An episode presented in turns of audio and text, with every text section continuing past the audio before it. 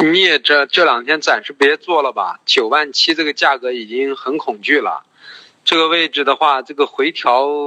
很难把握，因为这两天我没有做镍的功课，因为我觉得很难把握，所以我都去买的铜和锌啊做的这做的这些品种。黑色在这个位置也不敢做了，因为一个是手续费各方面太高，二一个因素也不敢做大，啊，怕系统性风险，像去年股灾一样。三一个就是这个位置肯定要休整一下，它现在一个品种一个品种的休整，我认为下周一铜也要有色也要开始休整了，星期二可能化工。看农产品也要休整，在星期三之前，我觉得所有的品种都应该休整休整，因为这两天的涨幅太大，而且明显感觉是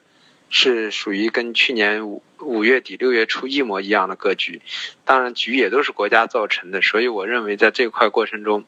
大家还是啊顺势啊当日，因为现在风云突变的东西会比较多啊。